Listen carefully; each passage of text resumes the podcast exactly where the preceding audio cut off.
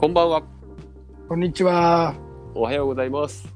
お疲れ様です。スピリッテルボールのお時間です。よろしくお願いします。よろしくお願いしますうん。今日もしんじさん来てます。はい、よろしくお願いします。よろしくお願いします。ありがとうございます。はい。そうですよ。今日は、まあ、いつもの3人の収録ということで、毎週月曜日がもう今、しんじさんとのの 収録、放送っていう感じですね。ありがとうございます。そうです。早速なんですけど、まあ、今日のテーマがですね、はい。前回は、あの、皆さんにとってこう会話がどれくらい重要ですかっていう感じで、まあ、質問しながらのこう回答や、えー、と会話やったんですけど、はい。まあ、今回はそれをちょっと一歩進んで、まあ、会話するときに自分自身がこう大事にしていることは何でしょうかというのがテーマです。はい。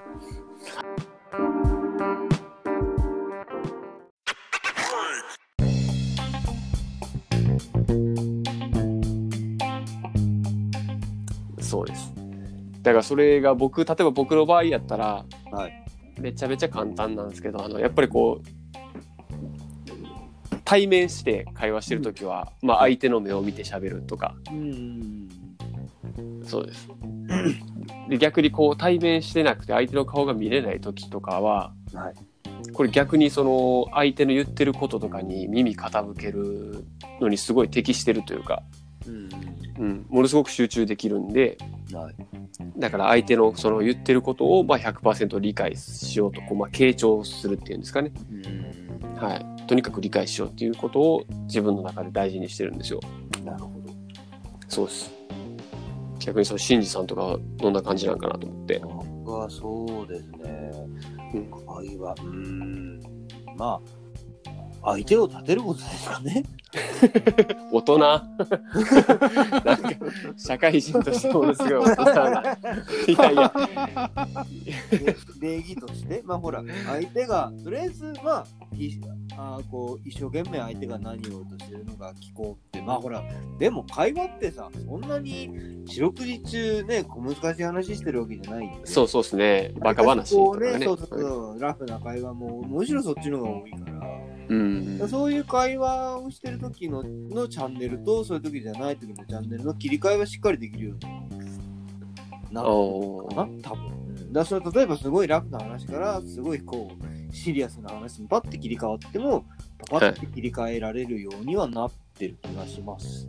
うんうんだからまあそういう部分で、まあ相手のテンションに合わせつつ、まあこう、向こうの話も聞きつつ、こっちも伝えることを伝えて、まあ本当にまあこの間前回のそのほらね、コロナウイルスのほら、い陰謀説と学術説の話のやりとりじゃないけど、はいまあこうお互いにちゃんとね、言いたいことを言い、聞きたいことは聞きみたいなこと、そういうやっぱスタンスが大事なんじゃなと思います。相手の言ってることをやっぱしっかり捉えてもちろん。その中で自分の返すものをしっかりとこう伝えるっていう。うんうん、そうそう。まあほら、ことによっては返す必要もないし、うんうんまあ聞いて、あ、そうなんだね、へえって聞いて終わることも多いし、うんうんううんん、まあそういうことかな。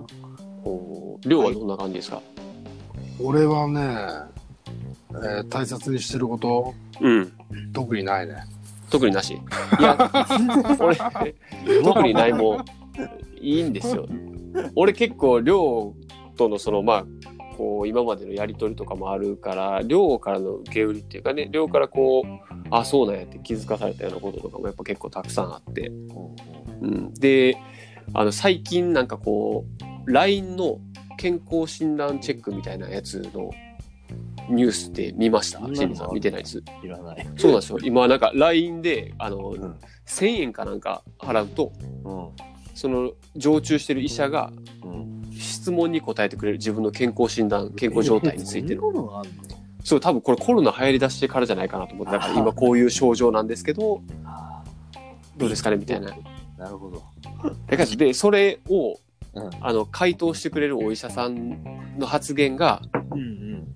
あの、あなたのその考え方はちょっとこう、ガキすぎますよ、みたいな、なんか、すごい口、口の悪い、返しをしてくるっていうのが、やっぱその利用者からのこう、物議を起こして、いや、それはそんな口の利き方ないんじゃないかみたいな、医者のくせにみたいな。そうです。でも、その医者がね、あの、そこでこう、問題になって切り返したのが、うんうん。あの、ちゃんと症状を伝えないあなたたちが悪いんですよって。ああ、なるほど。そうそうっていうふうに、まあ一つ切り返してる。まあそういうちょっと記事を読んだんですよ。へえ。で、僕最初聞いた時もそれ、いやいや、そんな医者そんな言い方すんなよと思って、ちゃんと返してあげる。まあでもこれ多分ほとんどの人がそうやと思うんですよね。はいはい。ただやっぱその伝える側もちゃんとどういう症状、うんこういうところが具合悪くて、うん。うん、っていうのをやっぱ事細かく伝えてあげないと、まあもちろん確かに相手もわからんなと思って、なあ。うん、なるほどね。そうです。でこれをね、あの、記事読んでやっぱ思ったんですよ。自分のうん言いたいこともちゃんとこう、表現できるようにならんとなって。なるほどね。うん、でも結局、相手お医者さんでしょ？お医者さんで。そうです。はい。前の言い方が悪いから、そんなんじゃわかんねえなっていう返答なわけでしょ？それもさ、サービスとしてさ、そういうほら、患者さんがみんな、ね、そんな、ちゃんと、ね、口八丁に、みんな事細かく言えるかって言えないことが多いことぐらいの、ね、あの想像がつくことだからさ、っていうことじゃないの？そういうこと考えると、サービスとしてはそれはどうなんだろうっていう感じなんじゃないかな。うん。そんな言い方確かにね、サービスお金もらってる以上は確かに、いやいやって思うめるとこありますよね。ねうんうん。まあまあ、それがまあほら、一つね、話のネタ、冗談みたいな感じで、ああ、そうかってなればいいんだろうけど、そうじゃない人もきっといるだろうしさ。そうですよね。ね、あんまりこう、人を不快に思いをさせるような会話は、きっとあんまりよろしくはないよね。よろしくね。いいものは確かに生まれないと思いますね。ね。うん。そう。で、まあ、ちょっともう話戻って、まあ、りょうがね、教えてくれたことって言ったら、まあ、それもあるんですよ。たあの、うんうん昔、昔でまあ1年以上も経ってないですけど、りょうとこう話してるときに、自分のその具合が悪いこととかをやっぱ医者に行って伝えても、はいはい。なかなかその何件かお医者さんに行っても結構同じ回答が返ってくるというかこ。う全然こう一向に治療に進まず、まあ、薬だけ処方されてはいさようならみたいなのがあった,、うんあったんですよねその時。まあでもその時にねこのニュースのように本当に亮が言ってたのがう。やっぱりその自分の痛いこととかこういう風にな状態だっていうのをうん、明確にやっぱ伝えないことには、はいはい。うん、まあ本当に先に進まないというか、まあ確かにそれは医者も治療方法は見出すことはできんなって、うんうん、確かに。そうなんですよね。でもまあ、説明できないことはしょうがない気もしちゃうけどね。そうそうそう、そう。だからそこをね、やっぱこう、テーマにうん。なるんですけどね、やっぱ自分の中で会話するときにまあ大切にしてることっていうのを、うん、やっぱりこう、うん、持ち、持ちつつやっぱね、話すのがいいんじゃないかなっていう、うん、確かに。そうそうそう、思ったんですよね。それ考えたらやっぱ先週のね僕あの収録からも思ったんですけどやっぱそういう時ってメッセージの方が細かいニュアンス書きやすいんかなとかって思ったんですよね。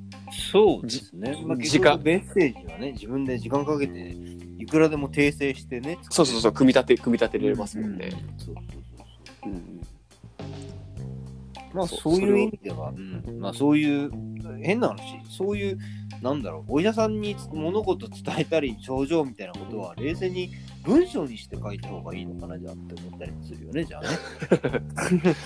確かにそれが伝わりやすい、うんきっちりと。うん、なんか、そうですよどね。こが痛いとかね。うん。まあだからやっぱああいう AI とかにちょっとこう押され出すんでしょうかね。AI とかにそういう理解力がものすごいあると思うんですよ。うん、人間の言葉をこう断片的にこうバーッと情報収集して、うん。はい、あなたにあなたの病気これです。みたいな。うん。そうそうそう。まあ、まあでもそういう部分の会話っていうのは、ほら、感情論とかが入ってはならない会話になるからさ。あーなるほどね。だってやっぱり、ね、その、ここが痛いんですって熱く伝えたところで症状は変わらないんでってことおだったりとかさ、でね、気持ち、そこにこう気持ちを乗せる必要はないから、うんうん。自分の伝えるべき事柄っていうかね、そういう症状とかっていうことに関しては。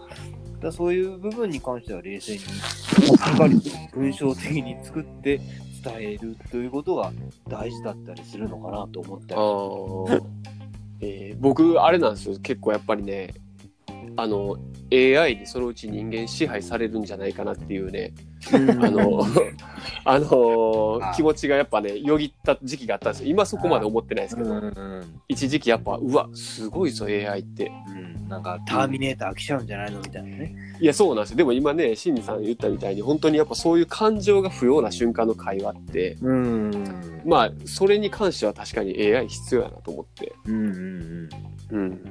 うん。ね。そうまあですも難しいよね。全部が全部 AI っていうのも困っちゃう話だけど。そう僕でもそれ決定づけるね自分の中のこうあれがあってあれっていうかこう理由があってやっぱ AI って話しててもこうやって面白い瞬間分かち合ったりとかうんうん同じタイミングで笑ったりとか,うんうんか感動したりっていうのが多分できないと思うんですよん。あ。うん、この先、うん、自分が生きてる間では多分そこまでしっかりとした感情を読み取ってやり取れる AI ができないんじゃないかなと思って。なるほどね。いや、わからないよ。意外と、意外ともっと早くできるか感情を汲み取る AI ですか？ドラえもんみたいなのができちゃったりとかするかもよ。あおもうそうなったらお手上げですね、もう。そうなると人間とね、境目なくなっちゃうもんね。うん、そうですね。りょう結構 AI どう思う？りょうえーいつぐらいにできるかとか？いや、まあ結構こう感情的な会話とかしだすような AI。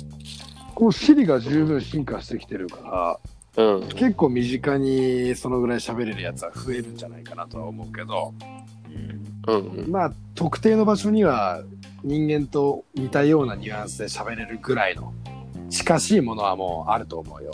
うんおおそれが世に出回ってどうなるかっていうのはさっき言ったような感情に対するアルゴリズムをどう書くか、うん。どう使うかで多分時期が決まってくるだろうから、うん。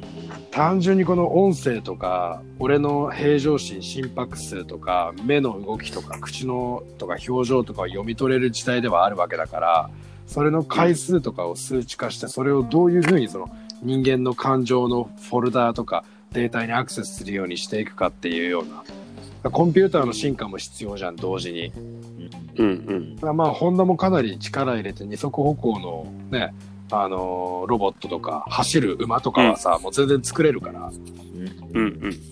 だからまあ実用化どこまで俺らが使いこなせるかだよねうん。結局ロボットを使うってことはプログラミングを言語でしてるわけだから日本語とか英語とかフランス語そうそう。だねだからまあこうやって普段から喋って人間同士の感情とか命がある個体たちがさどうんう幸せに暮らすかによってその人たちの役目は変わるでしょもうそしたらやっぱ大事なの確実に人間サイド。そうだよ。確実に人間さ、うん。金持ちの道具じゃないんだからさ。うんうん。そのだって買える人は限られてるわけじゃん。うん、でも火山の中にダイヤとかいろんな金の素材みたいのが溶けてるでしょ？うん、もう取りに行け言ったら取りに行きますみたいのがいたらさ市場は変わるわけじゃん。そうだね。ただそういう市場を握ってるやつらが機械を変えるぐらいの富があるわけだからどうなるかわからない。うん。優秀なロボットができればできるほど普通の人間は困るよねそうね、確かに。うん。そうだね。うん。じゃあまあそこでやっぱり大事なのってさ、あの中で自分たちがこう大事にしてることとかさ、まあさっき言ったみたいな相手のことの気持ちとか言ってることをこうしっかり汲み取って自分の言いたいことを言い表す。もう最初に戻っちゃうけどやっぱそれが一番大事まあその中でどんな世界を描くかだよね。やっぱりほとんどの人が豊かになりたいって今以上に思ってるわけだから。それをどう永続可能に実現していくか、たった一つの地球という星の上で。そこに尽きていくと思うよ会話は、うん。そうだね。